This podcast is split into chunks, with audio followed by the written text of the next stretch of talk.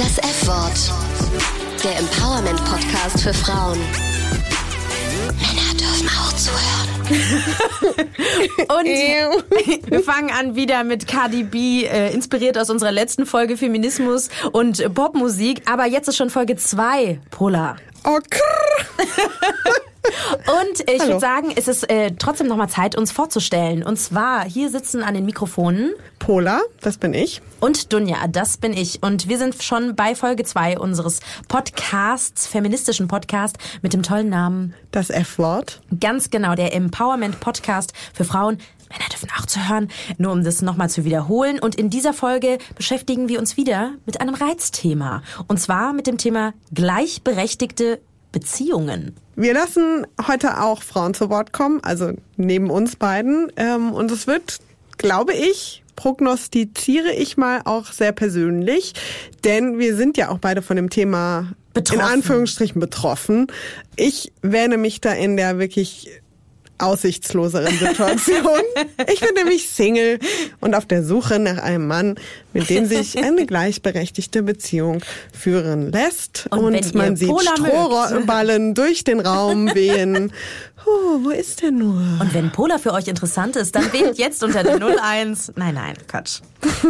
Und ich bin ein bisschen äh, anders. Ich bin kein Single mehr. Ich bin eine Frau, die mit einem Mann zusammenlebt. Schon seit einiger Zeit. Und deswegen haben wir beide, glaube ich, unterschiedliche Blickwinkel und aber auch ganz äh, spannende äh, Geschichten zu Ja. erzählen. Spannende Geschichten gibt es auch auf unserem Instagram-Kanal. Den findet ihr unter das F-Wort Podcast in einem Wort. Da haben wir zu dieser Folge eine Story. Ihr findet aber auch noch aus der letzten und diverse schöne Fotos und tolle Dinge. Und da könnt ihr uns natürlich auch gerne schreiben. Ihr könnt uns aber auch eine E-Mail schreiben an Das F-Wort at hr.de. und wenn ihr es noch ein bisschen persönlicher wollt, dann schickt uns gerne eine WhatsApp oder auch gerne eine Sprachnachricht an die 0171 222 8980. Und da könnt ihr uns natürlich gerne auch erzählen, welche Erfahrungen habt ihr gemacht mit gleichberechtigten Beziehungen oder vielleicht auch eben gar nicht gleichberechtigten Beziehungen. Teilt ihr meinen Struggle im Datingleben? Habt ihr den gleichberechtigten Mann schon gefunden? Wer weiß. Uns interessiert alles. Genau, also wir wollen es nochmal klar machen. Wir sprechen heute natürlich über die Hetero-Mann-Frau-Beziehung und wir sprechen später auch noch mit einer ganz äh, spannenden Frau, die scheinbar alles hat, den, die gleichberechtigte Beziehung, die perfekten Kinder und She's den tollen... living the dream. She's living the dream, tollen Job, Sonja Kirste. Stellen wir euch nachher noch vor. Und wir wollen uns in dem Podcast heute mit drei Phasen von Beziehungen beschäftigen. Pola hat schon angesprochen. Erstens. Ähm, Dating, Zweitens. Zusammenziehen, Drittens. Kinder kriegen. Erstmal am Anfang wollen wir das jetzt erstmal klären. Pola, was ist für dich eine gleichberechtigte Beziehung? Das ist etwas, was ich sehr selten in meinem Freundeskreis beobachte. Ein seltenes Phänomen. Ähm, ja, also egal ob Kinder oder nicht, häufig gibt es da einfach Streitpunkte, Ungleichheiten, die wahlweise ich wahrnehme, wahlweise aber auch die Frauen selber wahrnehmen. Bei den Männern hapert es meistens so ein bisschen. Für mich ist es aber ein absolutes Muss. Also auch wenn ich sehr gerne in einer Beziehung wäre, sage ich, drunter mache ich es nicht mehr quasi. Also ähm, ich lasse mich nicht mehr auf einen Mann ein, bei dem ich das Gefühl habe, mit dem kann ich nicht kurz- und langfristig gleichberechtigt leben. Das lässt mich teilweise auch schon durchaus etwas verzweifeln. Weil du sagst schon, beim Daten geht's los. Ja, absolut. Und ich, ich bin ehrlich gesagt frappiert und ich bin auch nicht alleine mit dieser Einschätzung. Ich höre das immer wieder, wenn ich mich mit Freundinnen und Freunden unterhalte, äh, dass sie das ähnlich wahrnehmen wie ich und habe auch schon diverse Artikel drüber gelesen. Überall gibt es die tollen Single-Frauen um die 30, würde ich mal sagen, die gut aussehen, die gut ausgebildet sind, die intelligent, smart, witzig, erfolgreich sind und die da stehen und sagen, ja, also entweder senke ich meine Standards und meine Ansprüche oder ich bleibe halt Single, weil ich sehe sonst für mich keine Chance, irgendwie wieder in eine Beziehung zu kommen. Ja, das sind ja leider nicht nur unsere Gefühle oder Erfahrungen, die wir kennen oder gemacht haben, sondern da gibt's natürlich auch Studien zu. Es gibt den sogenannten Global Gender Gap Report 2018 und der kommt leider auch wieder zu einem traurigen Ergebnis. Spoiler, auch in Deutschland läuft die Gleichberechtigung äh, nicht so rund. Wir rutschen ein paar Plätze nach unten. Besondere, ich sag mal so Kampfthemen sind Thema Bildung, Gesundheit und natürlich Führungspersönlichkeiten. Äh, da sieht's mit der Gleichberechtigung also eher schlechter, beziehungsweise ums positiver zu formulieren, es geht da schleppender voran. ja, wir kennen unsere Erfahrungen bei uns, aber auch im Freundeskreis. Deswegen habe ich in meinem Freundeskreis mal so ein bisschen nachgefragt, mich umgehört. Wie sieht's denn aus mit gleichberechtigten Beziehungen? Und ich habe wirklich auch am Anfang angefangen, genau wie du. Und zwar beim Daten.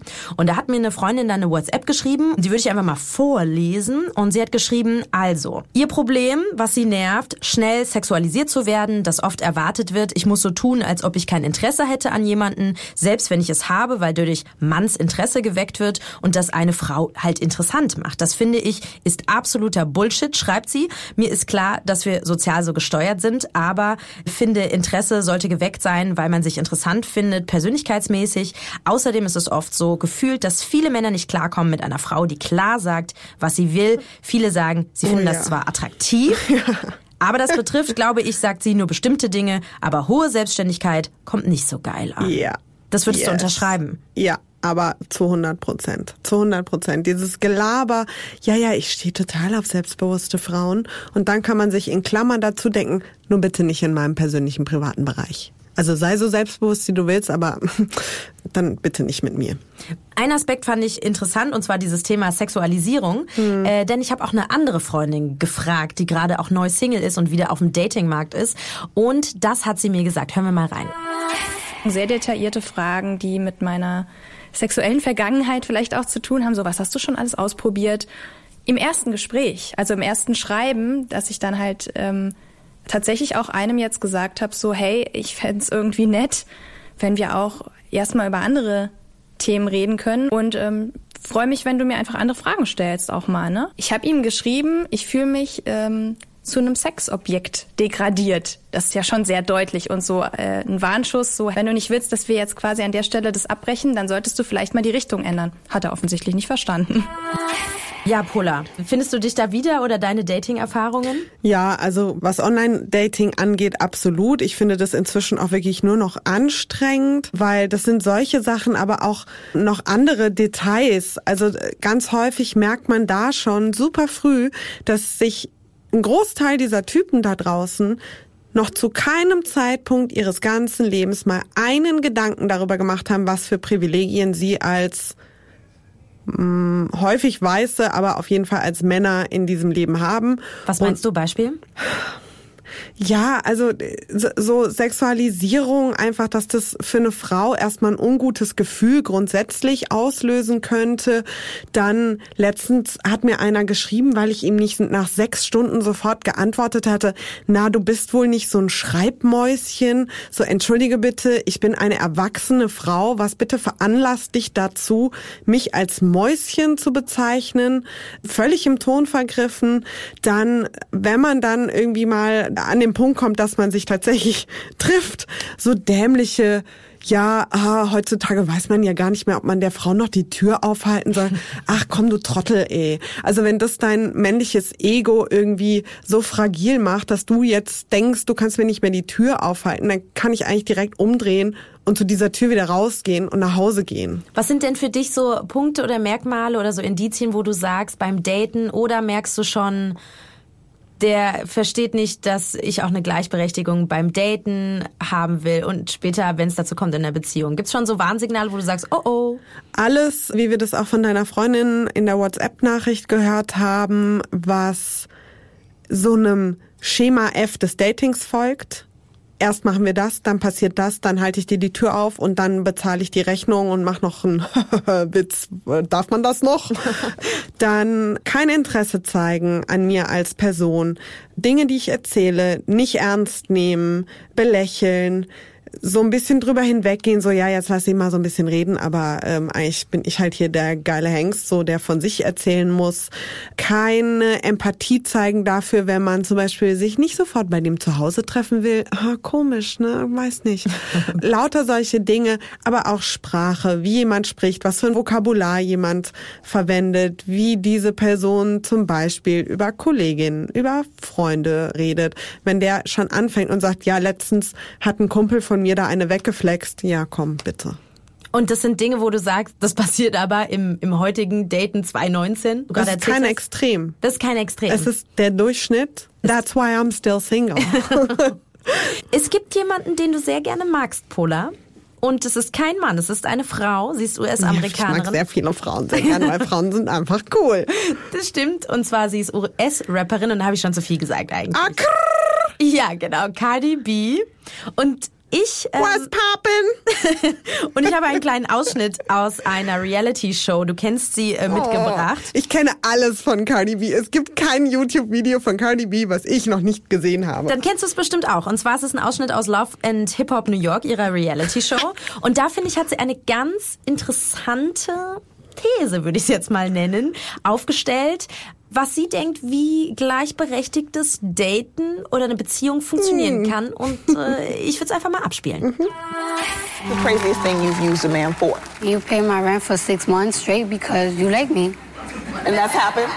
Yeah, of course it happens. Oh, okay. A lot of these men will tell you, like, listen, I got a wife, but I want to have a good time. Oh, and I got bills and I want them to be paid. You got a lot of love for me. You got a lot of everything you wanted from me. So it's like, why can't I get some back? Okay, wir haben sie gerade gehört. Cardi B. Um das nochmal zu übersetzen, sie hat gesagt, ganz klar, wenn ein Typ mit mir Zeit verbringen will, warum soll ich nicht von ihm fordern, dass er einfach sechs Monate lang meine Miete bezahlt? Und sie sagt, als äh, die Moderatorin nachfragt, ist es schon passiert, meint sie, ja, ganz klar. Und warum sollte es denn verwerflich sein? Ist das gleichberechtigtes Daten? Was sagst du dazu, Pola? Puh, ich finde das schwierig. Und ich bin da zwiegespalten. Auf der einen Seite finde ich das sehr bewundernswert und das hatten wir schon in der letzten Folge, als es um Beyoncé und ihr Unternehmen Ivy Park und die Produktionsbedingungen ging. Auf der einen Seite finde ich das nämlich gut, wenn eine Frau sich traut, sich Dinge anzueignen und Dinge zu tun und Dinge einzufordern, die ihr gesellschaftlich erstmal nicht zustehen, einzig und allein, weil sie eine Frau ist. Natürlich wird es selten vorkommen, dass ein Typ sich von einer Frau sechs Monate lang die Miete zahlen lässt, aber der wird weniger äh, Skrupel haben, sich finanziell irgendwie von irgendjemandem aushalten zu lassen oder sich, sage ich mal, finanziell zu bereichern. Und insofern finde ich das gut, dass sie das Selbstbewusstsein hat zu sagen, ich mach das, ich find's geil. Ich habe da Bock drauf und ich bin das wert. Aber was mir Bauchschmerzen bereitet, ist was, womit ich persönlich sowieso ganz große Probleme habe, nämlich ich möchte niemals in meinem ganzen Leben finanziell abhängig sein von einem Mann. Und das ist, wo ich mir denke, das ist schön, dass du so selbstbewusst bist und so klar definieren kannst, was du wert bist. Aber du bewegst dich auf sehr dünnes Eis. Weil was machst du, wenn der Typ auf einmal sagt, weißt du was, ich habe gar keinen Bock mehr auf dich, ich zahle deine Miete nicht mehr, dann stehst du nämlich dumm da. Diese Frage haben wir Cardi B oder die Moderatorin Cardi B natürlich nicht gestellt. Aber es ist auf jeden Fall irgendwie ein äh, interessantes Konzept. Fragt man sich natürlich, okay, also sie, sie verkauft da sozusagen Zeit mit sich. Ja. Und auch in der Folge wird so ein bisschen gesprochen, was ist denn der Unterschied zur Prostitution? Hat ein männlicher Kollege in der Folge sie gefragt. Da schwingt ja mit, dass dieser Mann der Meinung ist, dass Prostitution was Unehrenhaftes ist. Das ist dann auch mal eine andere Diskussion. Aber Prostitution, ich würde es verstehen, es ist Arbeit, es wäre nicht privat. Und was sie mhm. da macht, ist ja sozusagen privat. Du willst eine gute mhm. Zeit mit mir haben, dann ja. kannst du auch meine Miete bezahlen. Also ich würde mal sagen, für mich zusammenfassend, Hut ab dafür, wie ganz klar sie ihren Wert vertritt und da nicht von abrückt. Schwierig, wie abhängig sie sich damit macht. Aber wir sind natürlich interessiert, was denkt ihr denn darüber, was äh, Cardi B so zum Thema Gleichberechtigung und Daten sagt? Und dann könnt ihr uns ganz fix einfach auch gerne eine ähm, WhatsApp-Sprachnachricht schreiben und zwar an unsere Nummer und das ist die 0171 2228980. Ich wiederhol's 0171 2228980. Folgt uns auf Instagram. Das F-Wort Podcast. Das F-Wort Folge 2 heute über den Mythos gleichberechtigte Beziehungen. Sagst du. Sag ich, ja. Wir haben jetzt gerade schon über das Stadium 1 gesprochen, nämlich Daten, in dem ich mich befinde und jemanden kennenlernen. Und jetzt würden wir mal übergehen zu Phase 2. Nämlich, wir haben diesen ominösen Traummann gefunden ähm, und ziehen mit ihm zusammen. Und das hast du schon erfolgreich erledigt. Freuen wir uns jetzt kurz für dich? Fertig. Wir kommen jetzt zu den Problemen, die damit einhergehen. Ähm, unter anderem Haushalt.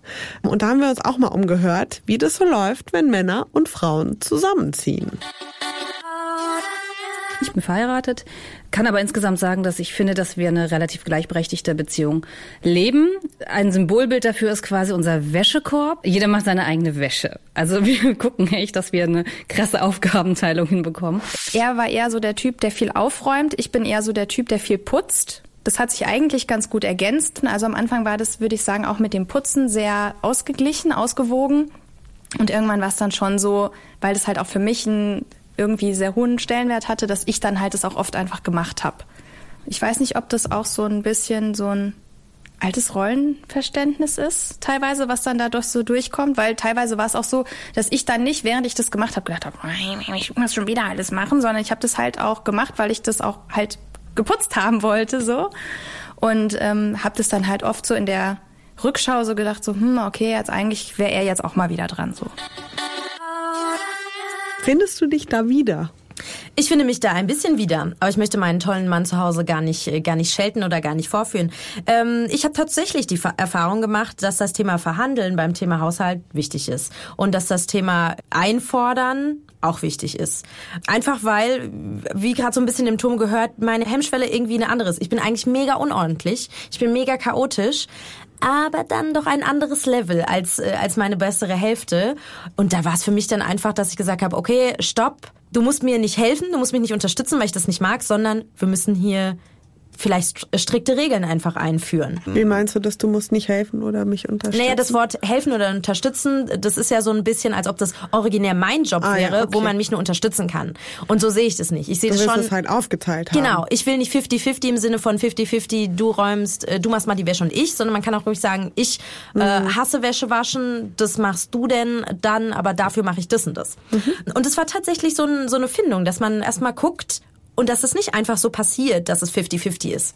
Das habe ich noch nie erlebt, dass es einfach so passiert. Man muss es verhandeln und tatsächlich, wenn man glücklich sein will am Ende äh, des Tages, muss man sagen, man muss mit seinem Partner, meine Erfahrung, ins Gespräch gehen und sagen, hör mal zu, kannst mich nicht im Regen stehen lassen, wir müssen es einmal klären. Aber ich nehme mal an, wenn er das jetzt vorher schon nicht so gemacht hat, wie du das für gut befunden hättest, dass er dann nicht beim ersten Gespräch gesagt hat, ach, Dunja, Mensch, das ist jetzt einleuchten ab sofort und dann lief's wie am Schnürchen, oder? Das waren doch sicherlich, nehme ich mal an, durchaus, ja, Kämpfe, wie auch immer, aber Dinge, wo man sich durchsetzen muss als Frau, oder? Es war in keinem Zeitpunkt so, dass ich äh, unverstanden war auf der anderen Seite. Es war schon so, das Mhm. Aber es in die Praxis umzusetzen. Genau, in die Praxis umzusetzen. Es wurde schon gesehen, es war auch der Anspruch da, so ja, ich will meine Frau da auch unterstützen. Ich, äh, äh, ich sag schon wieder unterstützen. Ich will da gleichberechtigt sein. Und dann musste man aber echt, das war auch ein Ringen innerhalb Ja. von Monaten, wo dann klar war, Dunja geht nicht gerne einkaufen und Dunja macht es dann auch nicht, weil Dunja putzt ja oft das Bad zum Beispiel. Also du bist dann da auch konsequent und sagst, ich habe das jetzt mehrfach angekündigt so und jetzt lasse ich hier quasi den Besen stehen und die Einkaufstüte und mach das nicht mehr. Ich lasse den Besen und die Einkaufstüte nicht stehen, sondern ich fange dann an zu, du würdest sagen, ich fange dann an zu nörgeln. Ich sag dann einfach, das ist nicht so okay, das ist nicht so vereinbart. Und oft, wenn man mit seinem Partner ins Gespräch geht und es ganz persönlich macht und sagt, du lässt mich da im Regen stehen, das ist nicht meine Rolle und Aufgabe, weil wir zwei erwachsene Menschen sind. Da ist ja die andere Seite, meine Erfahrung, dabei und es hat aber einfach so monatsmäßig so gedauert, wo ich auch selber sagen musste, nein Dunja, du hältst dich da jetzt raus, weil du du machst das und das und das und der Gegenzug, damit wir 50-50 sind, ist halt, dass er das und das und das macht. Also halt dich zurück und halt auch mal aus und das ist mega schwer. Ja, das äh, sehe ich auch sowohl bei mir als auch im Freundeskreis. Ich glaube im Freundeskreis ehrlich gesagt mehr als bei mir, dass es häufig an der Konsequenz hapert. Also da sind dann Frauen, die beschweren sich, äh, mein Freund oder mein Mann macht nie, keine Ahnung, die Wäsche oder ähm, ich muss dem immer alles hinterherräumen, so. Ähm, und die sagen dem das dann auch, aber am Ende des Tages erledigen sie es halt trotzdem. Und da kann man einfach mal in eine ganz plumpe Logik reingehen. Dann nimmt der Typ das halt hin, dass die Freundin sagt, ja, aber das nervt, äh, äh, äh. Aber er muss einfach nur kurzes Nörgeln aushalten und dann wird es trotzdem erledigt. Das ist in und der das Beziehung- ist halt wirklich schwierig. Also der da Beziehung muss ist man mal einen Arsch zusammenbeißen und Ich glaube, das ist super schwierig in der Beziehung, weil man will ja irgendwie, man Harmonie, ich glaube, das ist das oft das Problem für Frauen. Ja. Ich will doch irgendwie, dass zu Hause alles harmonisch läuft und dass es schön ist. Und man will ja auch oft, dann gibt's manchmal so das, bei mir manchmal dann dieses, oh, ich will das aber jetzt machen, damit es so schön für ihn ist und da, da, da.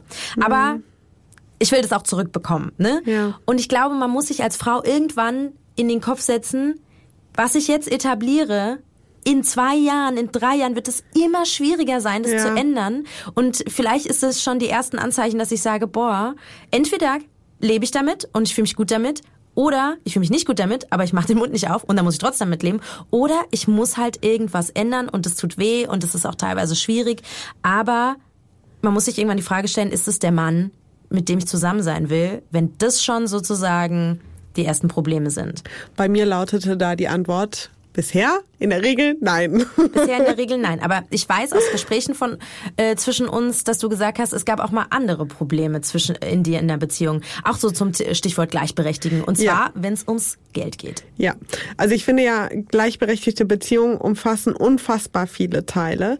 Das ist die Care Work, sage ich mal, also auch Haushalt und der Mental Load. Das umfasst aber auch zum Beispiel sexuelle Bedürfnisse. Das umfasst sowas wie Geld und also geht in viele, viele Bereiche. Und ich hatte eine Beziehung, die auch tatsächlich mehrere Jahre ging, wo mein damaliger Partner deutlich mehr Geld verdient hat als ich aber so eine krude Angst hatte, wenn er zu großzügig ist, dann äh, führt es dazu, dass ich nur wegen des Geldes mit ihm zusammenbleiben will. Er hat sich zum Beispiel auch geweigert, über mehrere Jahre hinweg mir zu sagen, was er verdient. Weil er Angst hatte, dass du sein because- Konto plünderst. Ja, oder? genau, because she's a little greedy bitch und dann haut sie ab mit meiner ganzen Kohle.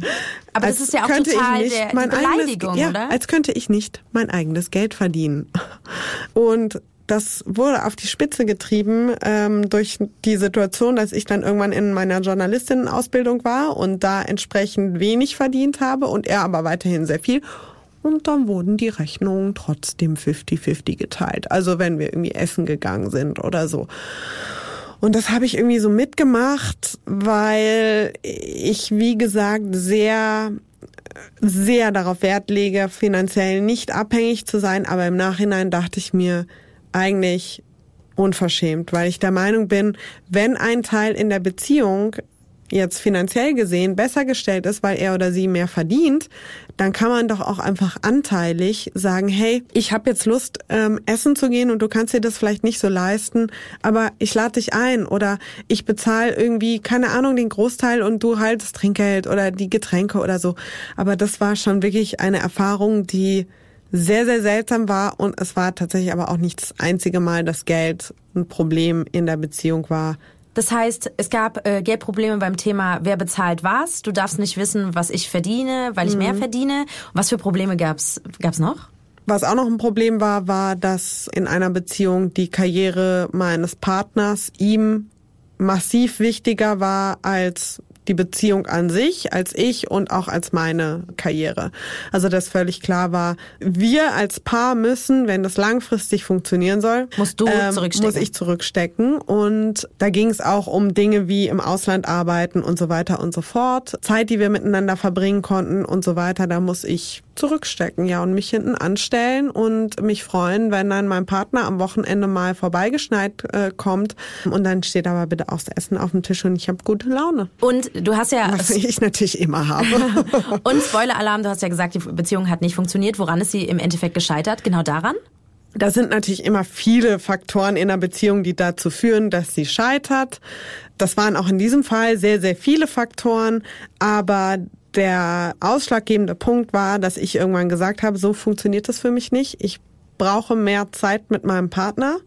Und das heißt für dich, dass du in deinem Job irgendwas ändern musst, um mehr Zeit mit mir verbringen zu können. Und daraufhin hat er gesagt, das geht nicht. Sein Job ähm, ist ihm zu wichtig und das ist für mich übersetzt auch ein, das ist wichtiger als die Beziehung. Und dann habe ich halt gesagt, okay, das ist bedeutet für mich in der Konsequenz, ich kann mich dem nicht unterordnen, es macht mich nicht glücklich. Dann ähm, gehen Ende wir hier mit Ende. getrennte Wege. Und das ist hart, weil es hart ist, abserviert zu werden im Grunde genommen für einen Job. Aber andererseits finde ich es irgendwie auch ein bisschen dämlich. Also ein Typ, der sagt, äh, sorry, oh, mein Beruf ist mir leider ein bisschen wichtiger als diese witzige, charmante, smarte, gut ausgebildete, erfolgreiche und so unglaublich hübsche Frau, Das die auch noch kochen kann. Genau gesagt haben.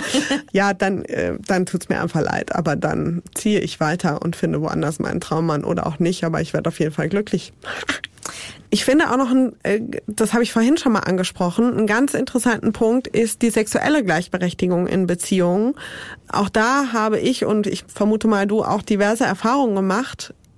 Aber das ist ein so weites Feld, dass wir dazu einfach nochmal vielleicht eine extra Folge machen. Auf jeden Fall. Feminismus und Sex, ein Thema, was uns alle betrifft, egal wie wir tatsächlich zu dem Thema Sex stehen. Ob wir ihn haben, ob wir ihn nicht zu haben. dem Thema Sex stehen. Es gibt Leute, die haben ihn, es gibt Leute, die haben ihn nicht mehr aus unterschiedlichen Gründen Ja. oder es gibt Leute, die haben ihn aus ganz bestimmten Gründen einfach nicht. ja, Und was daran alles feministisch sein kann, das können wir auf jeden Fall in einer anderen Folge klären. das machen wir.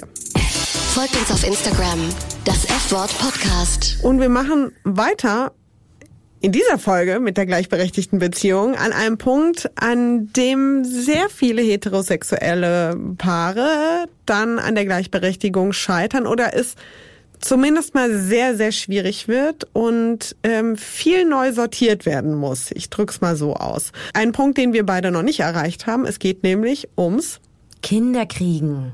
und auch da haben wir mal mit ein paar Frauen gesprochen, die diese Erfahrung schon gemacht haben. Bei mir ist es super. Also ich bin total stolz auf uns, weil wir das echt hingekriegt haben, uns total gut aufzuteilen. Wir arbeiten beide halb, weil kümmern uns beide genauso viel um die Kinder.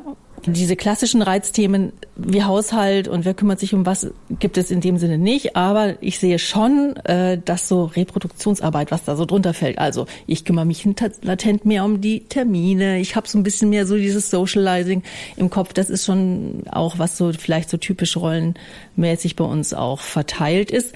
Ich beobachte im Freundeskreis, dass das sehr unterschiedlich läuft, sobald Kinder im Spiel sind. Es gibt natürlich dann schon Leute, die eher in so ein traditionelles Modell rutschen.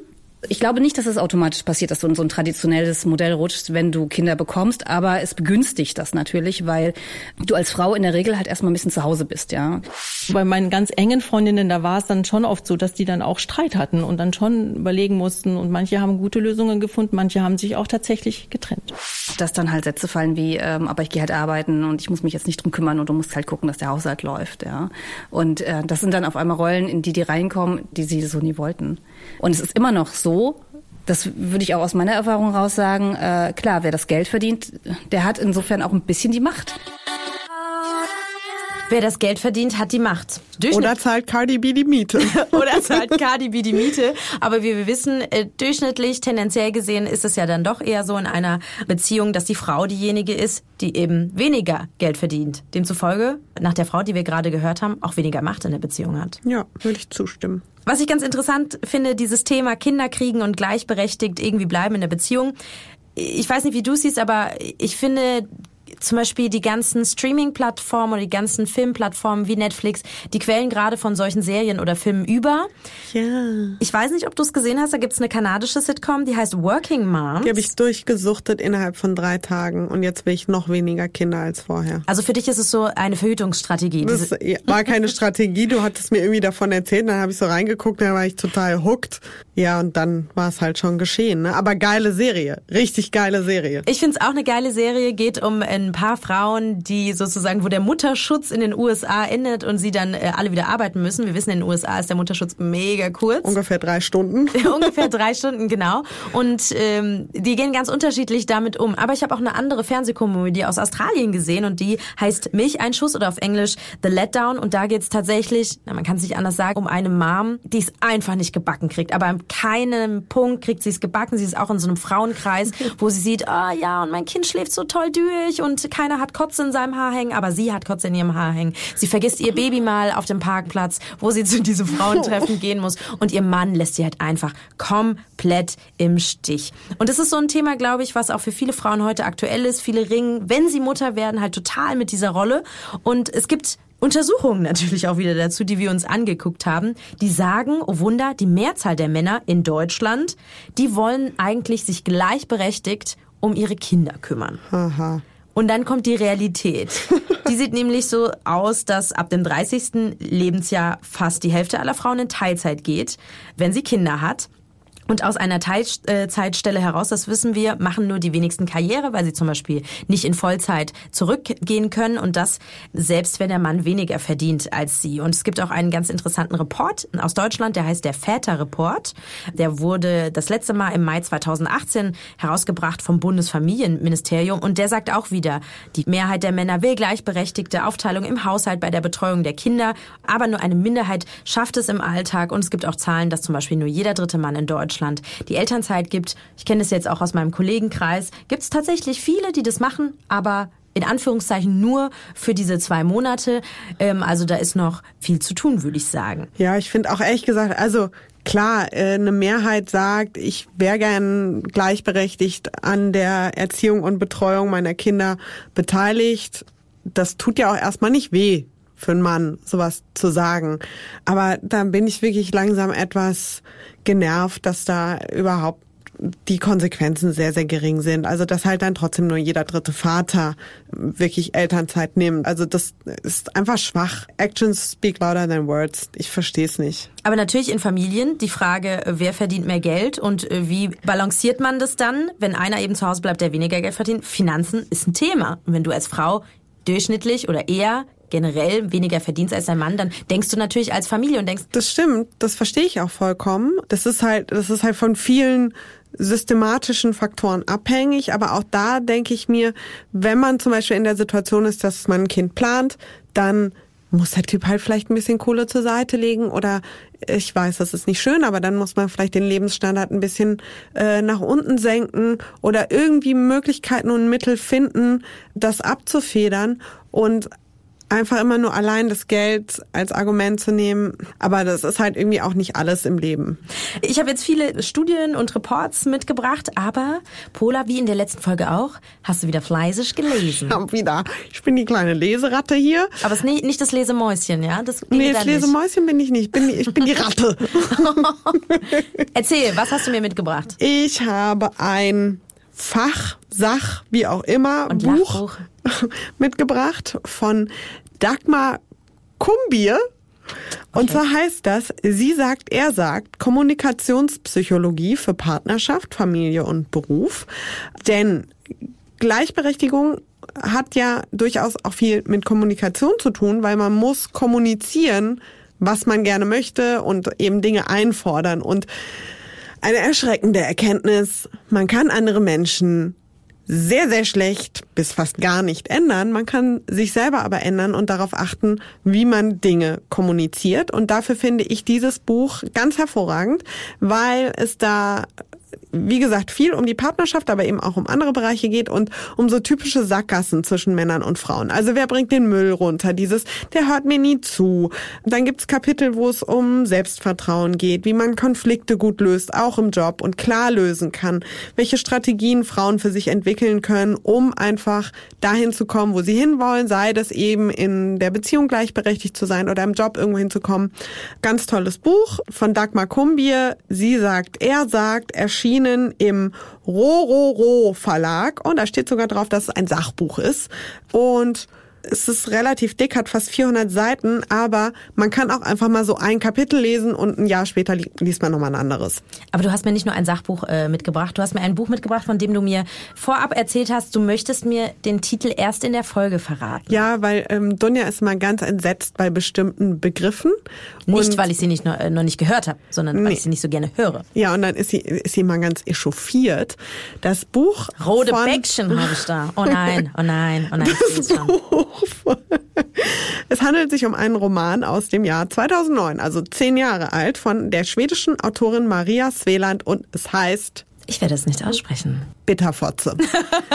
ich liebe dieses Buch. Ich Why? weiß noch ganz genau, also wie gesagt, das ist zehn Jahre alt. Ich weiß noch ganz genau, wie ich das damals gekauft habe und ich war bei einer Lesung. Ich war gerade 20 und das hat mir damals, zeigt mir auch, wie, wie krass sich in zehn Jahren das entwickelt hat, so gut getan, was zu lesen, was zwar nicht so ganz aus meiner damaligen Lebensrealität kommt, aber wo eine Frau einfach mal gesagt hat, mir reicht's ich habe keinen Bock mehr. Es geht nämlich um Sarah, die eine Woche allein nach Teneriffa reist. Und die Sarah ist richtig frustriert. Die ist äh, Mutter eines zweijährigen Sohns und wurde von ihrem Mann relativ schnell nach der Geburt wieder alleine gelassen, weil der fand, jetzt ist mal wieder Zeit für Karriere machen und es ist ja auch alles ein bisschen anstrengend und Geschäftsreisen und so. Also fährt die eine Woche weg, um runterzukommen und um sich einfach mal klar zu werden, was falsch läuft und äh, ob das jetzt alles irgendwie total hoffnungslos ist. Und ich will gerade mal von der allerersten Seite mal ein paar Sätze vorlesen. Ich bin unendlich müde, hässlich und wütend. Nein, nicht wütend, sauer. Ich bin schrecklich sauer auf alles und am meisten auf mich. Und das macht mich eiskalt. Ich bin schon viel zu lange sauer. Eine graue Zementmasse macht mich hart. Ich will zu viel Wein trinken und alles Hässliche vergessen. Ich bin erst 30 und schon so verbittert. Ich bin richtig bitterfotzig. Das war so nie geplant. Ich habe wie alle anderen von der Liebe geträumt. Aber ein Verdacht, der vielleicht eine Einsicht ist, hat sich allmählich in mir ausgebreitet und er macht tiefe, eitrige Wunden. Wie sollen wir jemals zu einer gleichberechtigten Gesellschaft kommen, wenn es uns nicht einmal gelingt, mit demjenigen gleichberechtigt zu leben, den wir lieben? Ja, schwierige Frage. Ja, dieser Roman findet darauf ein paar Antworten ähm, und es lässt sich relativ locker flockig einfach mal so durchlesen. Dunja und ich sind auf dem Gebiet jetzt noch keine Expertin, weil wir beide noch kinderlos sind. Ja, ähm, wir haben aber mit einer Frau gesprochen, die nehme ich mal an, nicht sagen würde, dass sie bitterfotzig ist. Bei der ist das nämlich also sehr gut gelaufen. Das ist die liebe Sonja Kirste. Genau, Sonja Kirste, sie ist Bloggerin, sie arbeitet im Hessischen Rundfunk in der Leitung der Programmbegleitung und, und mit Sonja haben wir genau darüber gesprochen, wie sie es denn geschafft hat mit der Gleichberechtigung mit dem Mann und mit den Kindern. Du schreibst ja einen Blog, der heißt ein Mama-Blog zwischen Rock'n'Roll und Reihenhaus. Ja. Wieso hast du das gen genau so genannt und worüber schreibst du da? Also ich schreibe über ähm, mein Familienleben zwischen Arbeit und ähm, Kindern und ich habe das so genannt, weil wenn irgendjemand Punkrock und Anarchie ist, dann sind es kleine Kinder. Und genauso fühlt sich mein Leben äh, zwischendurch äh, an. Völliges Chaos, aber auch total toll und äh, bereichernd und genau, deswegen fand ich äh, Rock'n'Roll äh, ganz gut. Und wir wohnen in einem Reihenhaus, was völlig spießig ist. Und du bringst ja insgesamt sehr viele Dinge unter einen Hut. Also Ja. wir haben schon gesagt, du hast Kinder, du bist verheiratet, du bist in einer Führungsposition, Ja. äh, berufstätig. Wie schaffst du das? Äh, gar nicht. Das Also- ist nicht die Antwort, die wir hören wollen. Also man schafft alles irgendwie und ich auch, genau. Ich habe äh, gefühlt irgendwie 380 Bälle in der Luft und bin ganz froh, wenn drei nicht runterfallen. So, das ist so meine Maxime. Also ich bin ein grundoptimistischer Mensch und ich mache einfach die Dinge, die mir Spaß machen und äh, sehe auch gar nicht ein, warum ich damit aufhören sollte, nur weil ich Kinder habe. Und wenn was Neues dazu kommt, was mir Spa- Spaß macht, dann mache ich das halt auch. Du bist ja keine Einzelkämpferin zu Hause. Du hast ja einen Mann an deiner Ja. Seite. Das hört sich ja so an, du kriegst alles unter den Hut, aber eigentlich müsst ihr ja beide alles unter einen Hut bekommen. Das heißt, welche Rolle spielt denn da dein Mann? eine ziemlich große Rolle. Weil wie das in gleichberechtigt halt schon drinsteckt, sind wir äh, sehr auf Augenhöhe. Und ähm, wir haben beide einen ganz großen Dickkopf und wir sehen beide überhaupt nicht ein, dass wir ähm, wegen der Kinder, die wir natürlich wahnsinnig lieben, auf irgendwelche anderen Dinge irgendwie verzichten sollten. Natürlich verändert sich das Leben und natürlich gehe ich halt nicht mehr so oft auf irgendwelche Punkrock-Konzerte, wie ich das früher gemacht habe, als Single oder als wir wir zusammen in der Beziehung waren. Aber jetzt im Alltag funktioniert das nur so, weil wir beide natürlich genau gucken, welche Aufgaben haben wir hier und wie teilen wir die auf. Und da gibt es halt kein ähm, ich bin der Mann, ich mache das deswegen nicht oder ich bin die Frau, ich mache das deswegen nicht, sondern äh, wer Zeit hat, kümmert sich. Wie lange seid ihr zusammen? 16 Jahre. Oh, okay. Also ihr, hattet, ihr hattet echt Zeit, euch Ja. äh, einzupendeln. Absolut. Dann blickst du jetzt auf eine längere Beziehung zurück. Ja. Ähm, wie war denn das da so bei den, ich nenne es jetzt mal Meilensteinen, also so Ja. Man kommt zusammen, da muss Ja. man ja erstmal so sich Sich sortieren, was will sortieren, ich, ja. was will der Ja. oder die andere. Dann zieht man zusammen, dann, ich weiß Ja. jetzt nicht, in welcher Reihenfolge das bei euch war, dann heiratet man und dann bekommt man das erste, zweite Kind. Ja. Wie war das bei euch? Wie habt ihr euch da immer so sortiert, damit das auch deinen Ansprüchen genügt hat, dass ihr eben eine gleichberechtigte Beziehung führt? Also, dass wir gleichberechtigt auf Augenhöhe sind, war, glaube ich, von Anfang an klar, weil man sucht sich ja den Menschen auch danach aus, ne, dass man so gleiche Werte hat und so. Wir haben uns klar neu sortiert, als wir irgendwie zusammengezogen sind.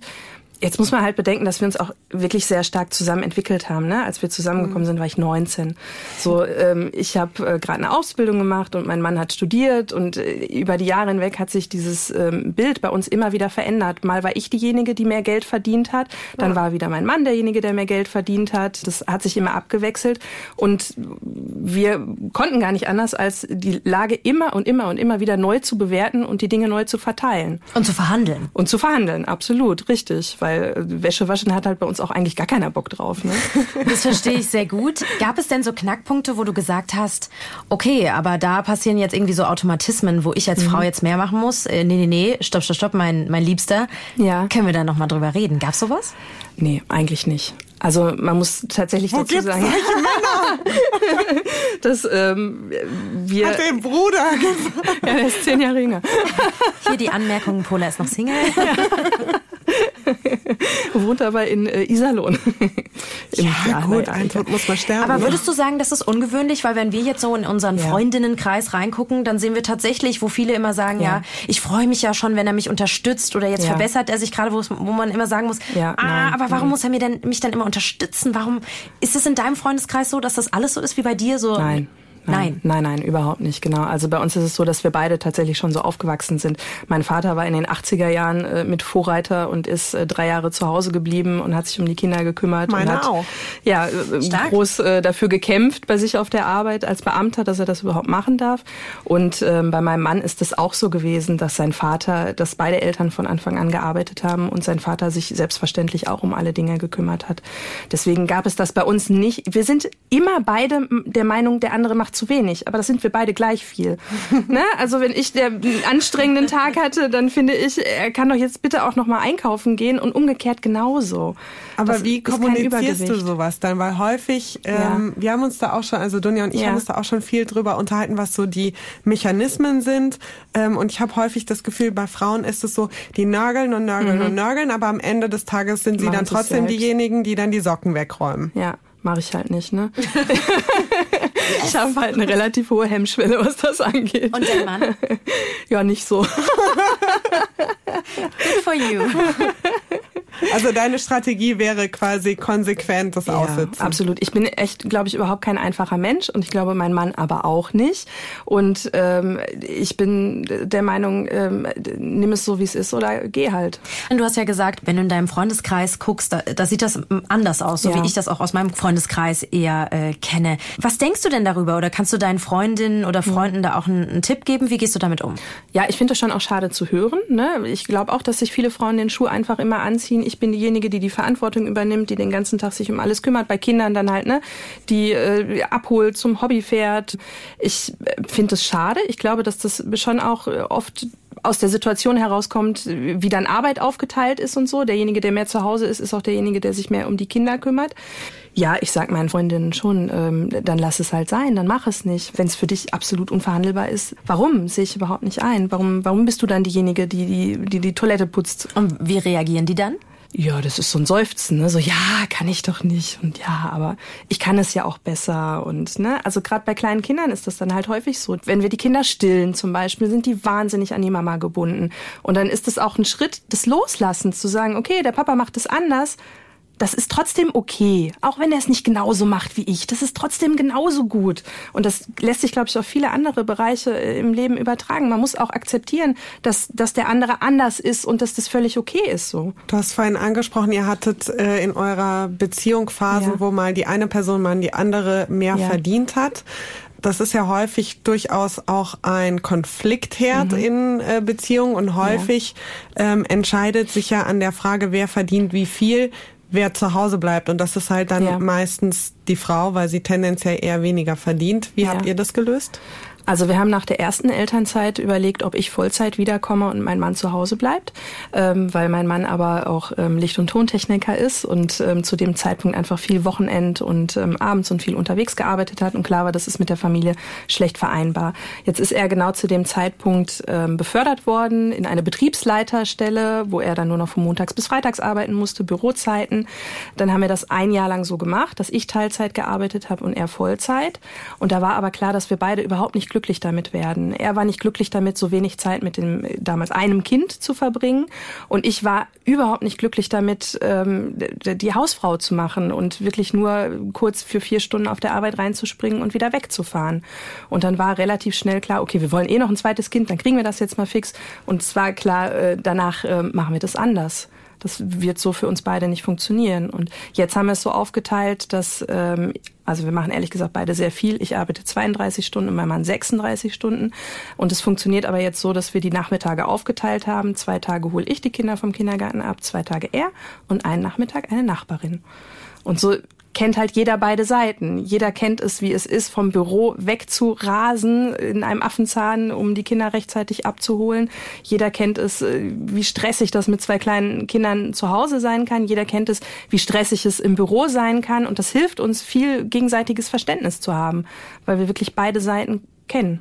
Hast du drei Tipps an unsere Hörerinnen, meinetwegen auch fünf oder zwei, aber was sie tun können, wenn sie mit der Gleichberechtigung in ihrer Beziehung nicht zufrieden sind und da was ändern möchten? Ansprechen, ansprechen, ansprechen. Also es hilft nichts, wenn wir Dinge einfach runterschlucken und uns unwohl fühlen. Ich glaube, wir müssen auf unseren Bauch hören. Und wenn eigentlich ist der ein ganz gutes Signal, wenn der uns sagt, irgendwie, ich möchte das eigentlich nicht so richtig. Wir sind ja auch anfällig, wir Frauen, für dieses, ja, irgendwie, ja, vielleicht, eigentlich so uns selbst in unserer Sprache auch schon zurückzunehmen. Dann, dann ist es das auch nicht. Und dann muss ich gucken, ähm, wie wir etwas ändern können. Und dann muss man darüber verhandeln und muss damit rausgehen, ja. Folgt uns auf Instagram, das F-Wort Podcast. Wir haben mit Sonja auch noch eine Instagram-Story gemacht mit ihren Tipps für eine gleichberechtigte Beziehung, was ihr machen könnt, wenn ihr eure Beziehung gleichberechtigter äh, machen wollt. Die könnt ihr euch anschauen auf unserem Instagram-Kanal. Der heißt Das F-Wort Podcast. in einem Wort. Und ihr könnt uns natürlich auch sehr, sehr gerne eine WhatsApp schreiben mit euren Erfahrungen und Gedanken zu diesem Interview, zu dem Gespräch mit Sonja Kirste.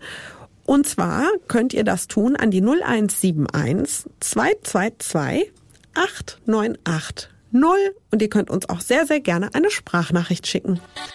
Die Heldin der Folge. Und zwar geht es bei der Heldin der Folge darum, dass es ganz, ganz viele tolle Frauen gibt da draußen, die tolle Dinge tun, die inspirierend sind, die das Leben bereichern. Und wir glauben, es braucht für Frauen mehr Sichtbarkeit und deswegen bringen Dunja und ich jede Folge jeweils eine Frau mit, die wir passend zum Thema toll finden, die wir pushen wollen, von der wir meinen, ihr müsst die unbedingt kennen, der auf Insta folgen, wie Ja. auch immer. Ja. Dunja. Dunja, wen hast du zum Thema gleichberechtigte Beziehungen mitgebracht? Wer ist deine Heldin der Folge? Meine Heldin der Folge ist Insa Thiele Eich. Bisschen schwieriger Name, deswegen wiederhole ich ihn nochmal. Insa Thiele Eich ist ein Doppelnachname.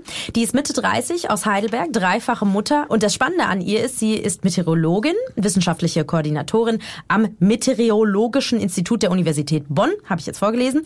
Das heißt, sie beschäftigt sich vor allen Dingen damit, wie man Wetter, wie man Klima besser vorhersagen, besser berechnen kann. Und und jetzt müsste eigentlich ein Trommelwirbel kommen. Sie wird voraussichtlich 2020, also nächstes Jahr, die erste deutsche Astronautin, ich wiederhole, also die erste deutsche Frau im Weltall sein. Yeah! Ganz genau. Das Ziel ist, sie soll zehn Tage lang einen Forschungsaufenthalt haben an Bord der ISS, der International Space Station. Also ein sehr spannendes Projekt. Und jetzt fragt ihr euch, was hat das denn mit gleichberechtigten Beziehungen zu tun? Ich sehe deinen fragenden Blick, aber du kennst sie schon. Und zwar ähm, ihr Name und ihr Fall, sage ich jetzt mal, hat Schlagzeilen gemacht. Denn ihr Mann, also der Mann von Insa Thiele Eich, der hat einen Preis bekommen, dotiert mit 5000 Euro. Als Der hat Geld dafür bekommen. einen Spitzenvaterpreis, also einen Preis als Spitzenvater, weil er in der Zeit, wo sie dann im Weltall ist, zu Hause bleibt und sich um die Kinder kümmert. Ich habe das mitbekommen und ich bin natürlich aus der Haut gefahren. Du warst also dieser In mir Shitstorm. ruhend, wie ich so bin und man mich kennt. Aber was mir nicht klar war, dass der dafür auch noch Kohle bekommen hat. Genau, die wurden vorgeschlagen von ihrer Chefin, muss man sagen. Und es hat einen riesen Shitstorm, manche von euch haben es vielleicht mitbekommen, ausgelöst. Aber Insa Thiele Eich, die hat sich in einem Interview dazu geäußert und sie hat gesagt, ja, also das ist ein Preis. Wir waren vorher auch irritiert, als wir vorgeschlagen wurden von meiner Chefin, aber das ist ein Preis, der soll für gleichberechtigte Partnerschaften äh, stehen, in denen es eben selbstverständlich ist, dass man die Aufgaben 50-50 teilt oder eben so, wie es gerade anfällt. Und äh, der Preis das hat sie gesagt, zeichne ja auch aus, dass die beiden jetzt nicht seit neuestem gleichberechtigt in der Beziehung sind, sondern dass sie seit neun Jahren, wie gesagt, drei Kinder als völlig gleichberechtigte Eltern leben. Und sie hat auch gesagt, Sie sieht das jetzt mit diesem Spitzenvaterpreis einfach mal ein bisschen positiv. Äh, Zitat, solche Preise sind wie ein Raketenantrieb, damit es schneller vorwärts geht. Also schneller vorwärts geht mit der Gleichberechtigung. Sie hat das ein bisschen mit Humor auch genommen. Also, meine Heldin der Folge, Insa Thiele Eich, ab 2020 werdet ihr sie dann im All sehen, hören, hoffe ich jetzt mal. Und ihr könnt sie aber auch über ihre Social-Media-Kanäle mal stalken auf Facebook unter ihrem Namen oder auf Twitter und Instagram, da ist sie @astroinsa, also @astro_insa zu finden. Also mein Fazit, eine sehr coole Frau, eine sehr coole Wissenschaftlerin und die hat das zu Hause mit drei Kindern und einem Mann ähm, anscheinend sehr gut hinbekommen. Ich hoffe, von den 5000 Euro kauft er eine große Flasche Shampoos und eine Packung Kaviar und ein schönes Steak. Ganz bestimmt, wenn man sich das Interview mal durch, äh, man kann ja mal die Suchmaschinen äh, anwerfen, dann sieht man, Suchmaschinen. dann kann man sehen, ähm, wie sie beschreibt, wie ihr Mann so ist und er hört sich an nach einem, nach einem richtig coolen Mann. Aber du hast mir auch heute wieder jemanden tollen mitgebracht, oder, Pola? Ja. Meine Heldin der Folge ist eine Frau, die ich schon sehr lange ziemlich toll finde. Und zwar habe ich mitgebracht Theresa Bücker. Theresa Bücker ist Chefredakteurin von Edition F. Davon haben wir vorhin schon mal gehört. Das ist ein Online-Magazin für Frauen und sie hat unter anderem den Hashtag Ausnahmslos mit initiiert. Da ging es um sexualisierte Gewalt und Rassismus. Ich glaube, es war im Zuge der Silvesternacht in Köln.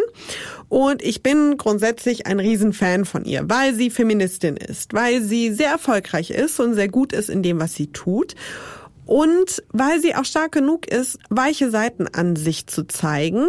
Ich mag und bewundere an ihr, das ist mein persönlicher Eindruck, dass sie sich nicht so als so eine allseits perfekte, immer super gestylte, immer schlagfertige, immer selbstbewusste Superfeministin präsentiert, sondern ähm, durchaus auch mal zeigt, zum Beispiel, weil die natürlich super viel Hate Speech im Netz zum Beispiel abbekommt, dass sie das mitnimmt. Solche Dinge zeigt sie auch, das finde ich toll.